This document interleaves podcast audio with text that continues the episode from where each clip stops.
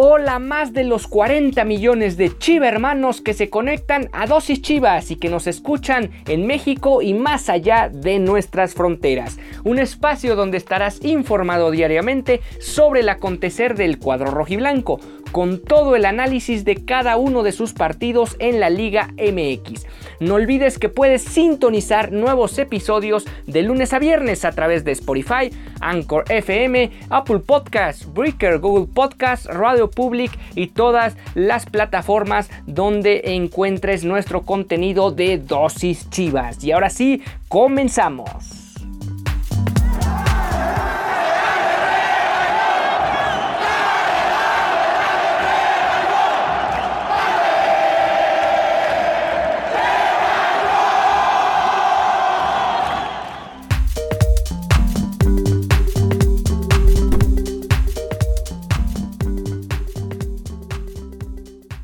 Hola, ¿qué tal? Bienvenidos a Dosis Chivas. Esta es la emisión del viernes 10 de septiembre del 2021. El equipo de Guadalajara enfrenta el próximo domingo a su similar de Pumas en Ciudad Universitaria, en un duelo donde los dos equipos llegan urgidos de puntos y obviamente tratando de levantar y de meterse de lleno a la contienda por un lugar al menos en el repechaje de esta apertura 2021. Antes de ir a profundidad de lo que va a ser este partido en el estadio allá en CEU, en Ciudad Universitaria, en el estadio de los Pumas, vamos a hablar un poco sobre lo que se le viene a otros equipos de Chivas el fin de semana. También el domingo, pero a las nueve de la noche, en el TCM allá en Torreón, Coahuila, el equipo de Chivas Femenil visita a Santos, donde debe pronosticarse una victoria más y por lo tanto seguir o mantener casi el paso más bien el paso casi perfecto en el torneo, solo por debajo del equipo felino que ha ganado todos sus partidos después de ocho fechas. Y además también hablar sobre lo que aconteció entre semana con el tapatío que cayó el miércoles pasado frente a Tlaxcala en el estadio Tlahuicole, cayeron dos goles por cero y la próxima semana enfrentan el miércoles, el día del grito de independencia, a las 17 horas en el Estadio Jalisco visitan a los Leones Negros, pero ya tendremos más tiempo de ahondar en ese partido. Y bueno, como ya lo mencionábamos, el día de hoy vamos a hablar sobre este duelo muy importante, muy trascendente para la afición rojiblanca. En muchas ocasiones se habla sobre los clásicos que sostiene el Guadalajara cada semestre, el clásico tapatío, el clásico contra las Águilas del América, pero sin duda no sé si sea el tercero en importancia, pero sí es uno de los que más representación tiene para la afición tanto de Pumas como de Guadalajara, es el duelo precisamente frente al cuadro felino, donde casualmente o curiosamente consiguen muchos empates en el pasado reciente. Sin embargo, es un duelo que al final amerita mucha responsabilidad por parte de las dos instituciones porque es de ese tipo de duelos que enciende más enciende pasiones más allá de los tres puntos que están en juego cada semestre, además de que han se han enfrentado en fase final en reiteradas ocasiones en torneos cortos y eso de alguna u otra manera también le ha puesto otro tipo de tintes a esta rivalidad.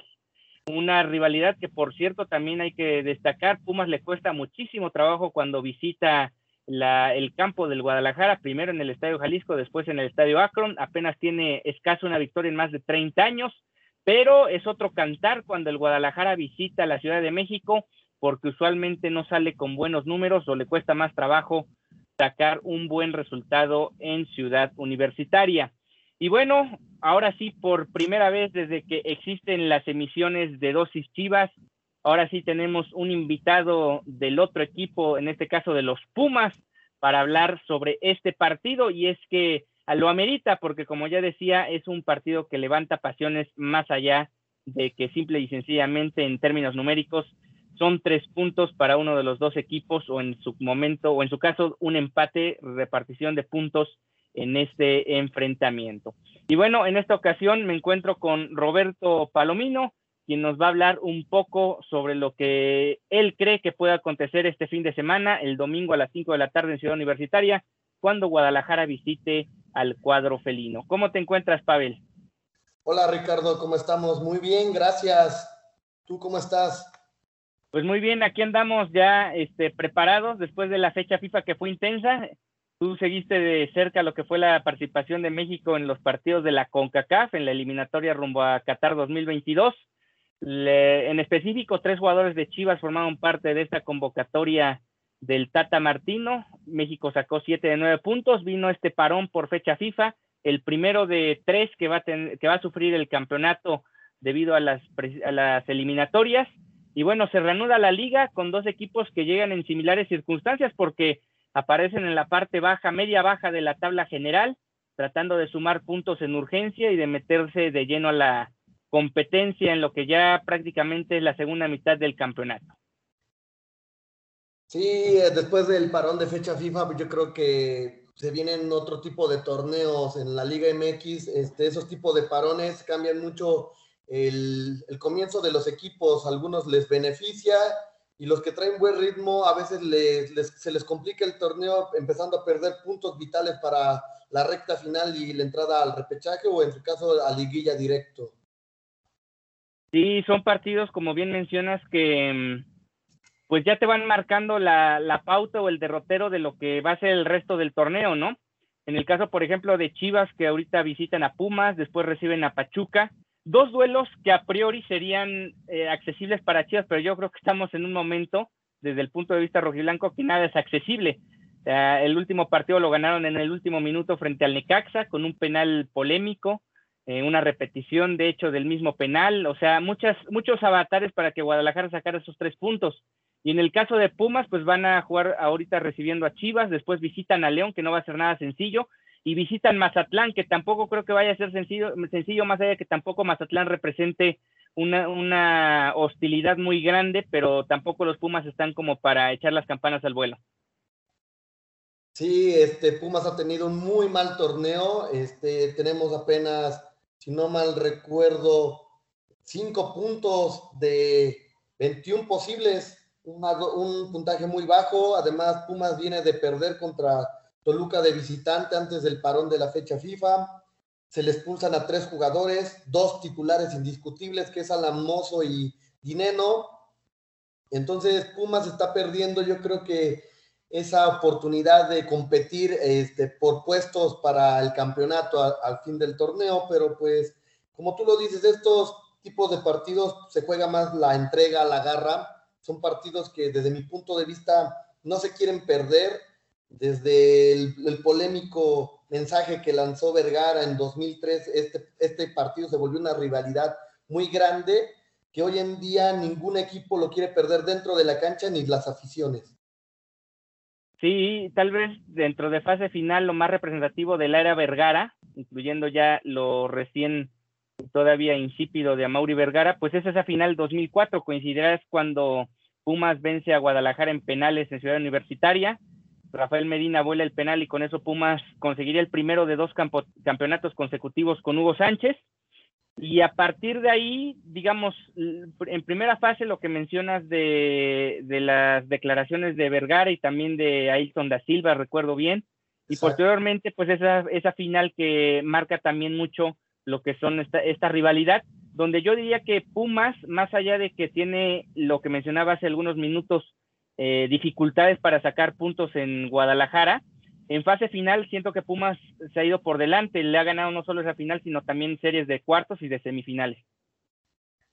Sí, cómo no, este, en, en Guadalajara Pumas, como lo mencionaba, solo hemos sacado un triunfo en más de 30 años. Es difícil cuando jugaban en el Jalisco y creo que en el Omnilay peor, se le complica demasiado los partidos, este, son juegos duros, apretados, en CEU, a lo mejor la localidad de Pumas y jugar a las 12 del día tiene una gran ventaja para, para el equipo universitario y no solo contra Chivas, creo que todos los equipos de la liga batallan en ese horario y en ese tipo de campo. Pero Chivas este, ha, dado buenos partidos contra Pumas en fase de liguilla. Este, son equipos que no se rinden, equipos dinámicos, los dos cuentan con buenos canteranos además de hacer contrataciones muy pocas, este, los dos se dedican a jugar mucho con, los jugadores que sacan de sus fuerzas básicas y eso creo que también le pone un poquito de garra a, este partido. Sí, definitivamente. Eh, para este duelo llega a Guadalajara con una racha de tres partidos sin perder contra Pumas. ganó 2-1 en, la jornada 8 de la apertura del Guardianes 2021, empataron a 2 en la jornada 16 de la apertura 2020 y por la mínima diferencia Chivas ganó en la jornada 13 de la apertura 2019. En esta ocasión resaltaba yo el tema de que el partido va a ser a las 5 de la tarde, 17 horas tiempo del centro de México, cuando usualmente Pumas llega a jugar al mediodía, en este caso va a ser en la tarde. Yo te quisiera preguntar, ¿tú qué tanto crees que le puede beneficiar, o más bien, ¿qué, qué equipo se ve más beneficiado con este cambio de horario? Mm, yo creo que en la cuestión futbolística podríamos decir que Chivas le conviene más el partido jugarlo a las 5 de la tarde. Es pesado jugar en la Ciudad de México al mediodía. Este, el segundo tiempo se vuelve un, un torbellino de, de, resistencia física para los jugadores. Pumas saca ventaja mucho de, de su localía a esa hora. Y además de la afición, que en este caso, pues por la pandemia siguen cerrados en el estadio entonces yo creo que Chiva tiene la oportunidad de sacar esa pequeña ventaja para jugar como visitante en CEU. Sí, de alguna manera este, suma lo que mencionabas de la dinámica, la picardía que tienen ciertos futbolistas, incluidos o sobre todo los canteranos de ambos equipos. Y si lo queremos ver desde el punto de vista televisivo, pues eh, hasta cierto punto puede ser más rating jugar a las 5 de la tarde al mediodía, donde por cierto ya empiezas a competir indirectamente con lo que es el inicio del NFL, con otro tipo de, eh, de actividades de entretenimiento que hay en televisión. Y en ese caso, pues Pumas Chivas a las 5 de la tarde es un, eh, un horario idóneo para tener este tipo de, de duelos que llaman la atención para buena parte del país o buena parte de los aficionados al fútbol en el país y más allá de las fronteras, porque hay que recordar yo aquí lo menciono reiteradamente en muchas de las emisiones, que tanto Pumas como Chivas, pues no únicamente es hablar de la afición que tienen en, México, hay muchos eh, paisanos en Estados Unidos sobre todo que si a un equipo le van o a uno de los dos equipos le van es a Guadalajara, a América o a Pumas, siendo la, el sentido de pertenencia que llega a tener mucha gente que se va al otro lado de la frontera a buscar otra calidad de vida. Sí, claro, los paisanos siempre están al pendiente de los equipos mexicanos y más de, como lo mencionas, de América, Chivas y Pumas. En las redes sociales hoy en día es fácilmente ver cómo hay grupos de aficionados que crean sus propias porras y, sus grupos del otro lado del muro y pues siempre apoyando a los equipos, siempre alentando de una u otra forma, pero tratando de pertenecer todavía a la institución, teniéndola cerca y compartiendo su emoción con los jugadores mediante hoy en día pues la red social pues lo hace más fácil. Sí, definitivamente. Y bueno, Guadalajara, este, este fue el itinerario, es el que ha estado cumpliendo a lo largo de la semana. Entrenaron martes, miércoles, jueves y hoy viernes a las 9.30 de la mañana en Verde Valle. Mañana tienen otro entrenamiento para salir al aeropuerto posterior al mismo y el vuelo está pactado a las 2.45 pm, tiempo del centro de México deben estar arribando a la Ciudad de México por ahí de las 4 de la tarde, cuatro y cuarto, cuatro y media deben estar saliendo de las instalaciones del aeropuerto de la Ciudad de México para ya concentrarse a este partido en el Olímpico Universitario a las 5 de la tarde.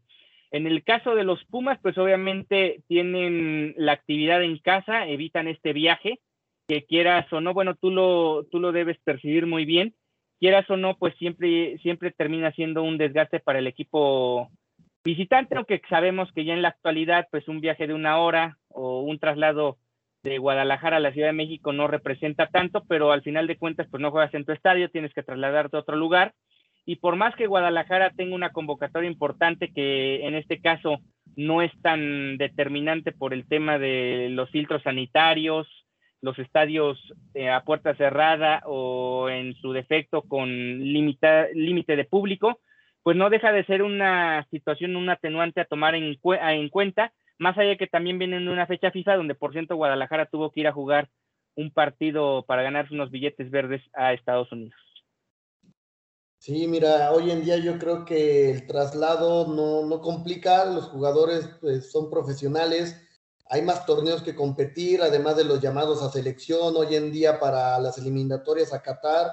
pues el jugador tiene que estar también preparado físicamente y mental, que es parte de la profesión y de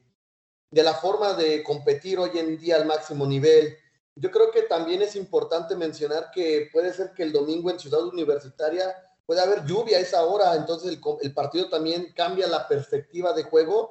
y cambia la dinámica de los dos jugadores al planteamiento que quieran sacar el domingo en Ciudad Universitaria. Y mira, hablando del planteamiento por parte de Guadalajara, pues antoja complejo desde hace un buen rato saber qué, qué pretende realmente Bucetich con el equipo.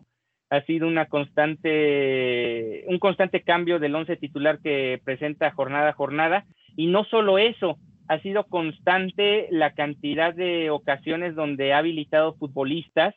que no están acostumbrados a jugar en determinadas posiciones. En este caso, para el partido del domingo, Guadalajara no va a contar con Alexis Vega, que sufrió una lesión el pasado domingo allá en San José, Costa Rica, frente a los Ticos. Lo sacaron literalmente del partido en camilla y al menos se va a perder las próximas dos semanas, obviamente incluido este duelo frente a los Pumas. espera que en el mejor de los casos regrese para el Clásico Nacional en dos semanas. En ese sentido, pues la vacante por el costado izquierdo queda libre a mí presumiblemente me da la impresión que va a volver a aparecer el Charal Cisneros, que tuvo un excelente inicio de torneo, más allá de que no se reflejó su buen momento individual con resultados colectivos para el equipo, pero cuando se tuvo que echar mano de este futbolista que de alguna manera es suplente en un cuadro donde cinco futbolistas, o sí, cinco futbolistas de Chivas entre selección mayor y selección olímpica se encontraban concentrados en el verano, pues él arrancó el torneo, no lo hizo mal y da la impresión que se ganó ese lugar. Claro, insisto, salvo lo que mejor opine Bucetich, que se metió, por cierto, la semana pasada en un problema de declaraciones, que a mi juicio, más que estar de acuerdo no, fueron poco asertivas dado el momento que vive el cuadro rojiblanco al decir que se juega con desventaja con puros mexicanos. Pero bueno, ahí están las declaraciones de Bucetich. Tú que en ese sentido ahorita sigo con el tema de, mm, del otro, de los otros 10 futbolistas que podrían acompañar al Charal Cisneros en este partido, ¿tú cuál sería para ti el cuadro base que podría presentar el cuadro de Pumas? Mm, mira, con la llegada de la nueva vicepresidencia del doctor Miguel Veje Barón, yo creo que el planteamiento lo va a tener que platicar con Lilini. Lilini no ha encontrado un cuadro base desde el inicio de torneo Perdemos al lateral derecho, que es Mozo, y al delantero centro, que es Dineno. Entonces, el cuadro puede ser un planteamiento 4-4-2, tala de portero, suplir a Mozo con Jerónimo Rodríguez, en la central Nico Freire, y poner por ahí otro, otro chavo, yo creo que de la cantera, al, irse Johan Vázquez, pues no se ha encontrado ese titular dentro de la central que acompaña a Nico, y pues en la izquierda, Velarde. En la media cancha, yo creo que va a empezar con Leonel López, Eric Lira. Lateral derecho, a lo mejor Corozo lo va a volver a probar. En lateral izquierdo, este, Saucedo. Al no estar Dineno, pues va a usar al panameño. Y atrás de él, yo creo que jugaría un tentador, este. Mm, no, es que te digo, con esa posición de Pumas, perder a Dineno y Amoso, perdemos jugadores de, medio campo que no son tan dinámicos como ellos. Yo creo que pondría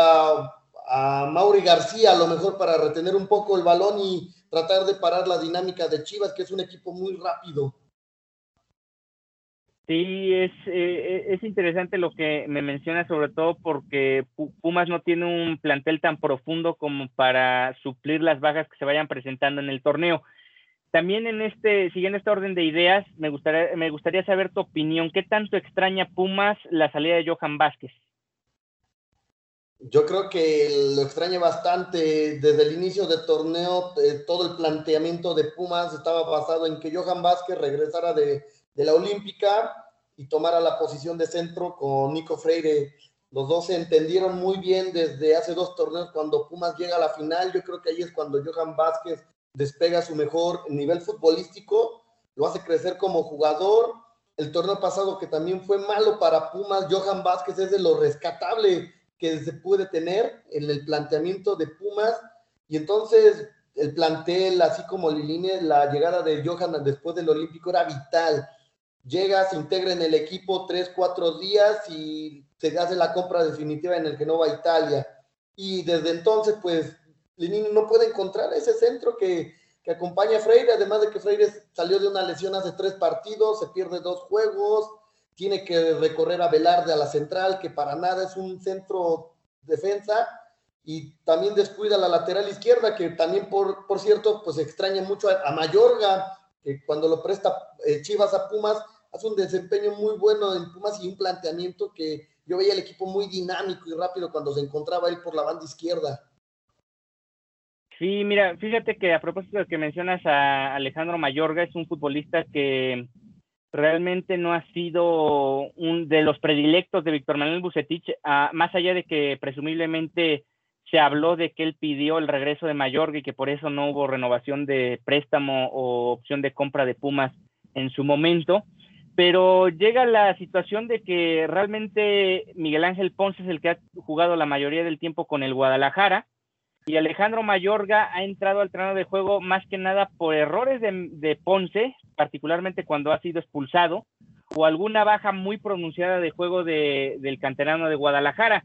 O bueno, los dos son canteranos de Chivas. Pero sí, a mí me da la impresión que Mayorga está desperdiciado en el plantel de Guadalajara porque te da una proyección ofensiva que con Pumas se notó claramente hace dos torneos y que ahora esa cuentagotas y sobre todo muy, muy limitada, porque también hay que decirlo, Bucetich muchas veces plantea partidos donde realmente lo que quiere es preservar un manejo de medio campo más que de tratar de soltar a sus futbolistas y que se vayan varios al frente. Eso ha sido una de las condiciones que ha tenido Guadalajara a lo largo de la era Bucetich. En el caso de Chivas, debería aparecer eh, Raúl Udiño en la portería, en este carrusel de porteros que tiene Guadalajara desde hace un muy buen rato donde aparece uno tres partidos, el otro tres, se equivoca y entonces vuelven a sentar a uno, etcétera. En la defensa central debe repetir Luis Olivas con el pollo briseño. Me llama la atención también aquí como el Tiba Sepúlveda, más allá de que tampoco ha estado en su mejor nivel, tampoco es del agrado de Bucetich y prefiere jugársela con otro tipo de futbolistas y no con el canterano de Chivas ya lo decía, debe aparecer Ponce por el costado izquierdo, debe aparecer el Chapo Sánchez que no tiene competencia interna por el costado derecho, la típica y tan criticada doble contención que utiliza con Jesús Molina y en este caso debe repetir Alan Cervantes. Eh, más adelante, el que para mí también es un futbolista que está desperdiciado en el Guadalajara y que da la impresión que está completamente a veces confundido con lo que le pide el técnico y no sabe realmente qué proyectar hacia el frente con Chivas, que es el Canelo Angulo, que en el pasado reciente ha jugado más, sin embargo, no ha pesado como también uno, uno quisiera. Eh, también está la situación de ya en el ataque con el Charal Cisneros que ya había mencionado que debe aparecer por el costado izquierdo, por el centro debe aparecer eh, el Chelo Saldívar, que tampoco ha sido, o más bien ha sido muy criticado su desempeño, más allá de que ha anotado algunos goles en el torneo, no deja de ser un futbolista que no parece con la personalidad tanto dentro y fuera del terreno de juego como para representar el 9 de Guadalajara. Y finalmente debe aparecer Isaac Brizuela por el costado derecho. Considerando que Bucetich es de esos entrenadores que cuando presta futbolistas a selección, no les da eh, el... Bueno, ¿me escuchas? Sí, claro que sí, Ricardo. Ah, bueno, es que creo que se perdió un poco la conexión. Ah, bueno, termino mi comentario. Eh, debe aparecer el Charal Cisneros por el costado izquierdo, debe aparecer eh, Isaac Brizuela por el costado derecho y el Chelo Saldívar por el centro. Mencionaba que Antuna es difícil que sea tomado en cuenta como titular, dado que Bucetich suele no tomar en cuenta futbolistas que vienen regresando de una concentración, en este caso la de selección nacional, pero bueno, ahí está este 11 que presumiblemente puede poner en práctica Bucetich en un duelo donde, pues ojalá, más allá de quien anote primero, digamos, para el espectáculo, sería importante ver un gol tempranero, porque si no cae un gol tempranero, ya hemos visto esta película con estos dos equipos, suelen echarse para atrás, tener ciertas reservas para buscar el arco rival y prefieren no perder el partido, llevarse el punto a ir a buscar y ser incisivos por la victoria. Si sin un gol tempranero, como lo mencionas, el partido se empieza a cerrar, pasando los minutos, y pues aquí va a ser la, la, búsqueda de no querer perder ningún punto, ya sea Pumas como de local, este, al ver su planteamiento, a lo mejor como lo mencionabas, no tener este, un buen equipo de recambios en su ataque, Pumas si no encuentra un gol rápido, yo creo que también tratará de no perder de local, a lo mejor buscar un empate. Y Chivas, pues también yo creo que al, al ver las oportunidades que Pumas pueda tener a lo mejor en un tiro de esquina o en, un, en una pelota de balón parado, Chivas también puede cerrar filas para, para no irse sin nada de ciudad universitaria. Sí, sobre todo que insisto en esa parte de que Bucetich eh, juega mucho al puntitos, juega mucho a sacar los puntos, que hay que decirlo también, dadas las bondades del sistema de competencia, de alguna u otra forma terminan favoreciendo a la intención de buscar una clasificación en la repesca. Así lo lograron el torneo anterior, donde quedaron eliminados contra Pachuca en esa, en esa misma ronda, pero también le sirvió para meterse en una mejor posición en el torneo del Guardianes 2020, donde eliminaron a los Rayos del Necaxa en la misma ronda de repechaje. De momento, Chivas, después de siete partidos, marcha onceavo con nueve puntos, menos uno de diferencia de goles, y Pumas es lugar número 15 con cinco unidades únicamente. De esas cinco unidades únicamente ha podido sacar un triunfo y dos empates. Por eso la necesidad de sacar eh, esta victoria el fin de semana. Eh, llegó Miguel Vejía Barón, fue presentado como vicepresidente del equipo en la semana. Que, digamos, aquí me gustaría que respondieras dos preguntas.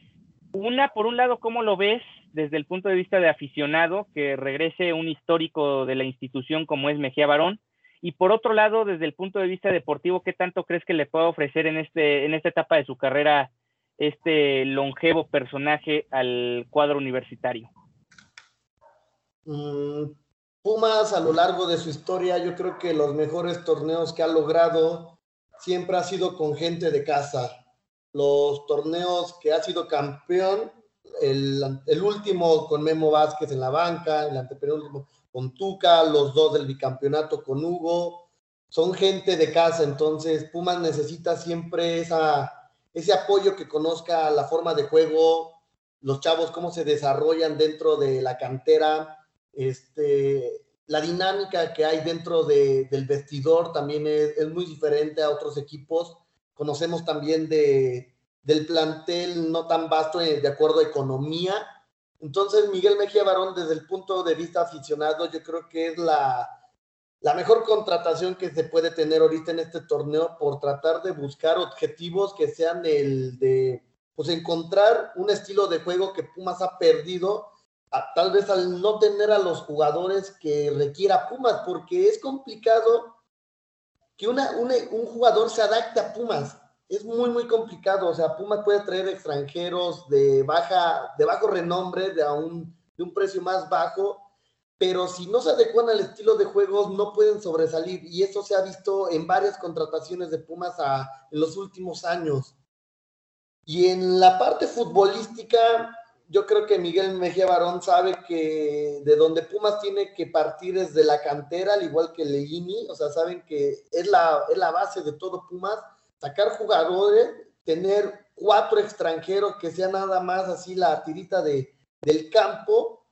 y que Pumas se, se desenvuelva como un, como un equipo que compita y un equipo que pues dé espectáculos, porque los partidos de Pumas anteriormente eran de ida y vuelta, era un equipo que no, no se cansaba, corría toda la cancha, y a las 12 del día eso se les dificultaba a los equipos de, de visita, pero siento que Pumas ha perdido esa mística, tal vez porque los jugadores no encuentran la ideología del club, y Mejía Barón puede volver a, proyectar lo que es Pumas como tal dentro de la Liga MX. Ahora, sabemos que mm, en la actualidad hay equipos que tienen un presupuesto más elevado que otros. Eh, hablaba con un invitado hace algunos días aquí en Dosis Chivas sobre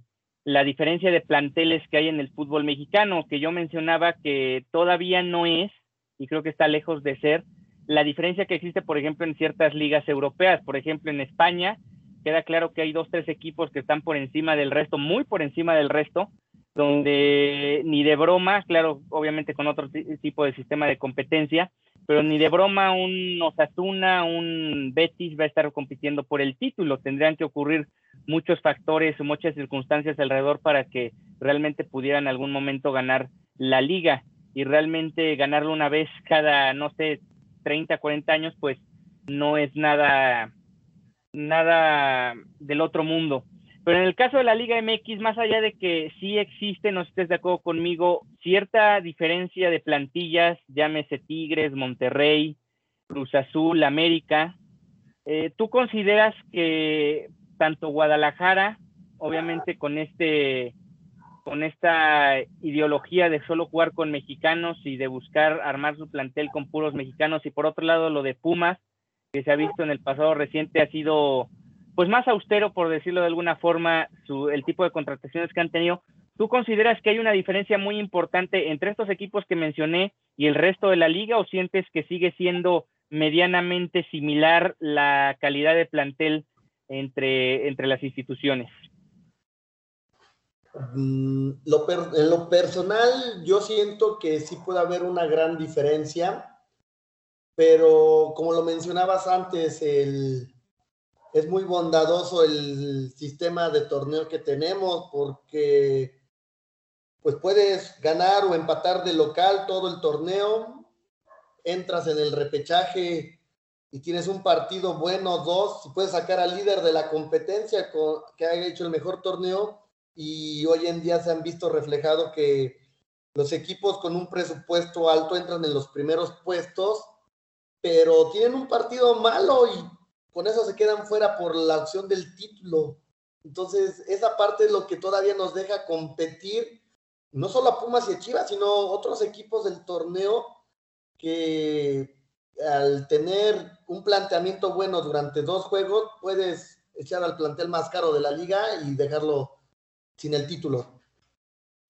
Ahora ya sabemos que estos dos conjuntos, más allá de lo que ocurre el próximo fin de semana, no está en juego ni mucho menos su clasificación, precisamente por esta situación de que pueden clasificar 12, al menos al repechaje, y medianamente ir salvando el semestre o ir maquillando un poco el torneo irregular que vayas teniendo en fase, en las primeras 17 fechas. Sin embargo, eh, ¿tú cuál consideras que sea el, el, alcance tanto de Guadalajara como de Pumas en este semestre? O sea, ¿hasta dónde tú crees o tú proyectas que estos dos equipos puedan llegar en este Apertura 2021? Mm, en el caso de Chivas, veo que lo mencionabas anteriormente, está jugando un juego dinámico. Bucetich este, sabe lo que es lo que interesa ahorita, que es calificar al torneo, digo a la liguilla, en este caso el repechaje. Como lo mencionabas, él está buscando puntos más allá de, de un estilo de juego, sea bonito, sea malo, pero él está con la mente claro de que tiene que entrar al repechaje y después de ahí es otro torneo. Y en el caso de Pumas, lo veo complicado, eh, aunque la llegada de Miguel Mejía Barón puede ser un, un gran alivio para Pumas, yo creo que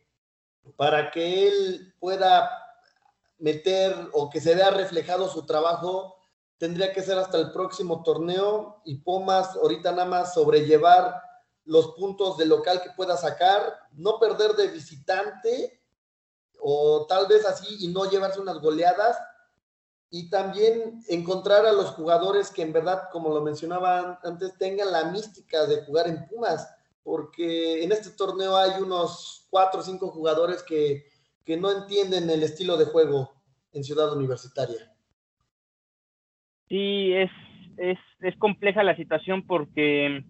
digamos, el tipo de formato de competencia que hay, de alguna u otra manera puede confundir a la gente de cuáles son los alcances reales de cada equipo cada semestre. Porque tú lo mencionabas, puedes tener uno o dos buenos partidos en los cuartos de final, incluido el repechaje,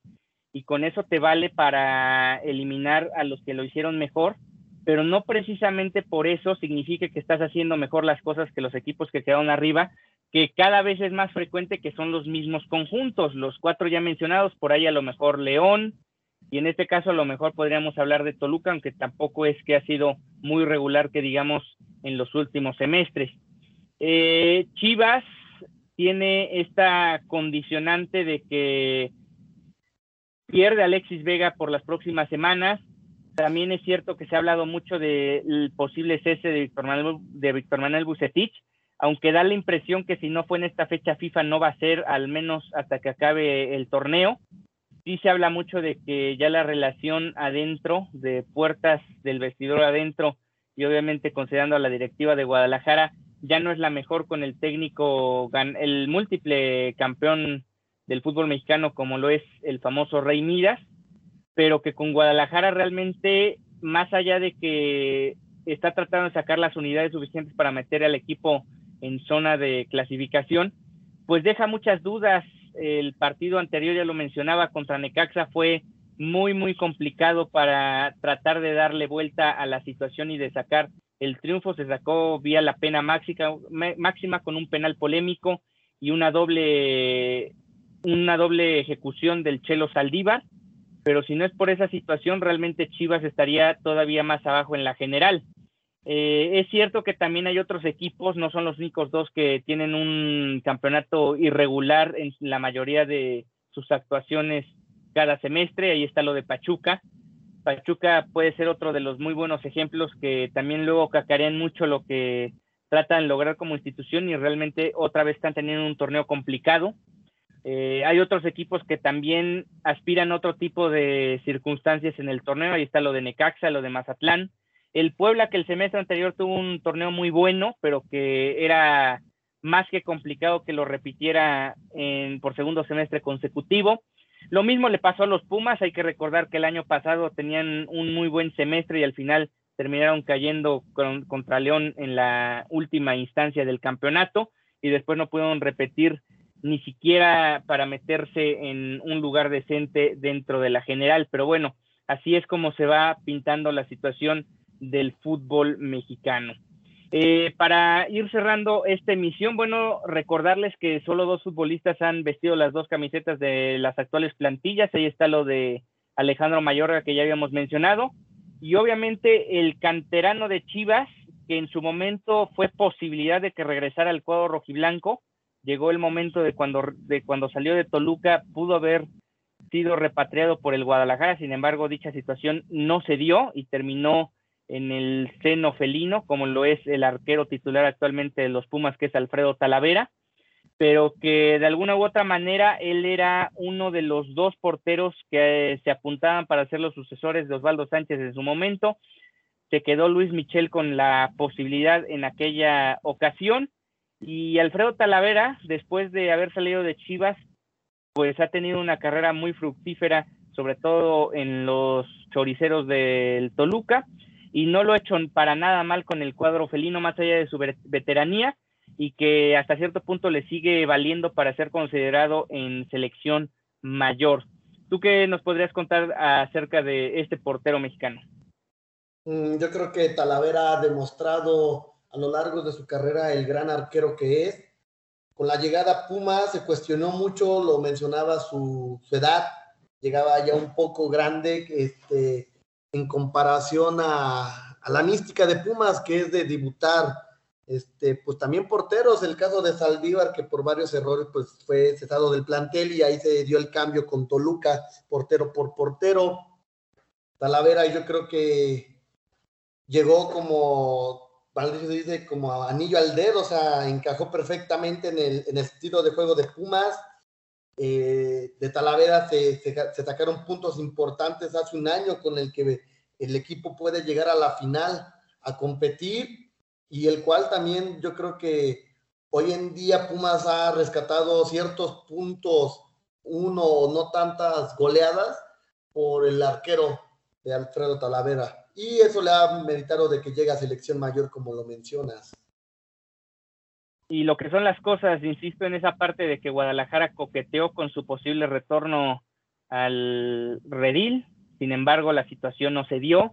Eh, Talavera ahora está brillando con el equipo de los Pumas y lo que ya había yo mencionado anteriormente, Chivas ha sufrido mucho en la portería, tanto Toño Rodríguez como Raúl Gudiño no han podido completamente afianzarse en el puesto.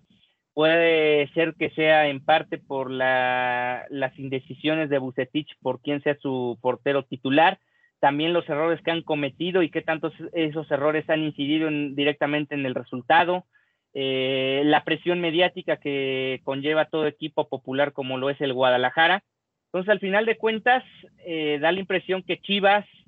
está extrañando no haber contratado en su momento a Alfredo Talavera y ahora tener a dos porteros que no se me hacen malos, pero sí es cierto que han cometido errores y que han dado argumentos como para que se dude de si deben o no pertenecer a la institución. Ya no, ya no digamos ser titulares, sino deben pertenecer a la institución. Toño Rodríguez, de hecho, fue prestado a Lobos Buap, estuvo a préstamo con otros equipos, regresó con el equipo, sin embargo, no ha podido tampoco dar ese salto de calidad, donde Guadalajara también se había acostumbrado a tener porteros de excelencia, ahí está lo que mencionaba Osvaldo Sánchez, luego Luis Michel no lo hizo mal, estuvo también más reciente lo de Rodolfo Cota, con quien salieron campeones, pero en la actualidad realmente es una de las posiciones donde Guadalajara ha sufrido mucho, se ha hablado incluso que también en su momento pudo haber llegado o puede llegar, todavía no deja de ser opción,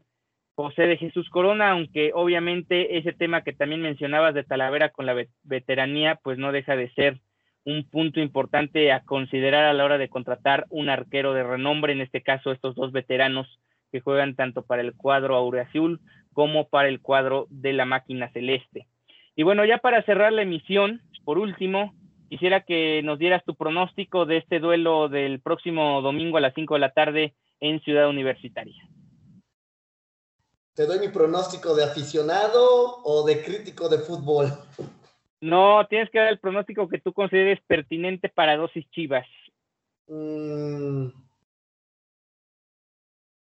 Yo diría que la llegada de Miguel Mejía Barón va a dar un buen pronóstico para un empate 2 a 2. Eso va a proyectar un poco de, garra en el equipo para, para que el partido no, no se pierda. Tampoco creo que Pumas tenga la posibilidad de ganar sin sus dos titulares, que es Mozo y Dinero mencionados anteriormente, pero esperanzado que planteando un, partido dinámico y aprovechando las oportunidades, la hora de juego y la forma que también este Chivas pierde a Alexis Vega, puede ser un 2-2 a mi, a mi parecer. Sí, pues ya lo mencionaba yo al inicio de la, de la transmisión. Eh, estos dos equipos suelen empatar mucho y lamentablemente muchas veces empatan sin goles. Aunque yo sí también me decantaría por el empate, en este caso no creo que sea dos goles, creo que va a ser a un gol. Y tu pronóstico pues asemeja a lo que fue la última visita de Guadalajara a Ciudad Universitaria, quedaron 2 a 2 precisamente en la jornada 16 del Guardianes 2020. Recordarás que Chivas lo empezó ganando tempraneramente con un gol de Uriel Antuna, después vino un gol de Freire al 18 Chivas volvería a tomar la ventaja con gol de Molina al 38 y Espínola, Carlos González Espínola le daba el empate a Pumas 11 minutos del final. Un duelo donde, por cierto, dentro del poco más de un año que lleva Bucetich al frente del equipo, que por cierto también se disputó de noche, o al menos no fue a las 12 del día, eh, es de los que más se recuerda por parte de la era Bucetich, es de los mejores partidos que disputó Guadalajara en lo que insisto es poco más de un año que lleva al frente del cuadro rojiblanco. Es de esos, es de esos escasos partidos donde se puede rescatar el buen funcionamiento de Guadalajara, un inicio de envión que le sirvió a Chivas para después vencer a los Rayados en la última jornada, meterse a la repechaje para vencer a Necaxa, luego vienen los chicotazos contra el América y luego quedan eliminados contra León. Pero bueno, digamos ese fue tal vez el mejor momento que ha vivido el equipo rojiblanco al frente de Bucetich. Vamos a ver, es difícil, es poco probable, pero es la que vuelva a repetirse la situación, que Chivas vuelva a tomar eh, camino, a, que, a tomar vuelo, precisamente enfrentando a los Pumas, más allá de lo que sea el marcador, que sea un buen partido y que la gente desde su casa lo, lo disfrute.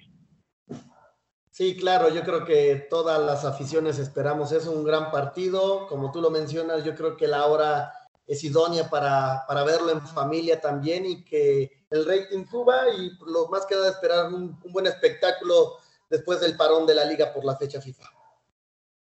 Pues ahí está. Gracias, Pavel, por haber estado en esta emisión de viernes de Dosis Chivas y ojalá nos volvamos a encontrar. Sería muy probable si estos dos equipos se meten a la fase final que se encuentran en una hipotética ronda de reclasificación porque dado el paso que llevan y dadas las circunstancias, sería una opción viable que si se llegan a volver a encontrar en este semestre sea en la propia ronda de matar o morir. Sí, claro, yo creo que eso sería algo grandioso, más que nada para la afición Puma, que en este caso ve al equipo que está por muy por debajo de lo mostrado hace un año, que es la última referencia del torneo que tuvo Ligini entrando al equipo. Pero también mencionado anteriormente, el parón de fecha FIFA cambia cambia muchas formas de juego de los equipos, algunos les beneficia, espero que para Puma sea uno de ellos, poder juntar algunos puntitos y entrar a la fase de, repechaje y por qué no darse un Pumas Chiva que sería muy atractivo y comentarlo, claro que sí, Ricardo, otra vez estar por aquí en Dosis Chivas. Pues sí, ojalá en el caso de Guadalajara esta fecha FIFA solo se acuerden que se llevaron una buena cantidad de billetes verdes porque solo fueron a perder y a no mostrar nada, prácticamente nada frente a las Águilas del la América el pasado domingo en el Cotton Bowl. Muchas gracias, Pavel. No, de nada, Ricardo, a ti. Muchas gracias por la invitación y esperemos que el partido del domingo sea muy bueno. Y muchas gracias a todos ustedes que nos sintonizaron a través de Dosis Chivas. Recuerden que estamos de lunes a viernes a través de las plataformas de Spotify, Anchor FM, Google Podcast, Apple Podcast, Overcast y Radio Public. Yo soy Ricardo Romano Corona. Nos vemos el lunes con el análisis y el post partido de este Pumas contra Chivas en Ciudad Universitaria. Hasta entonces.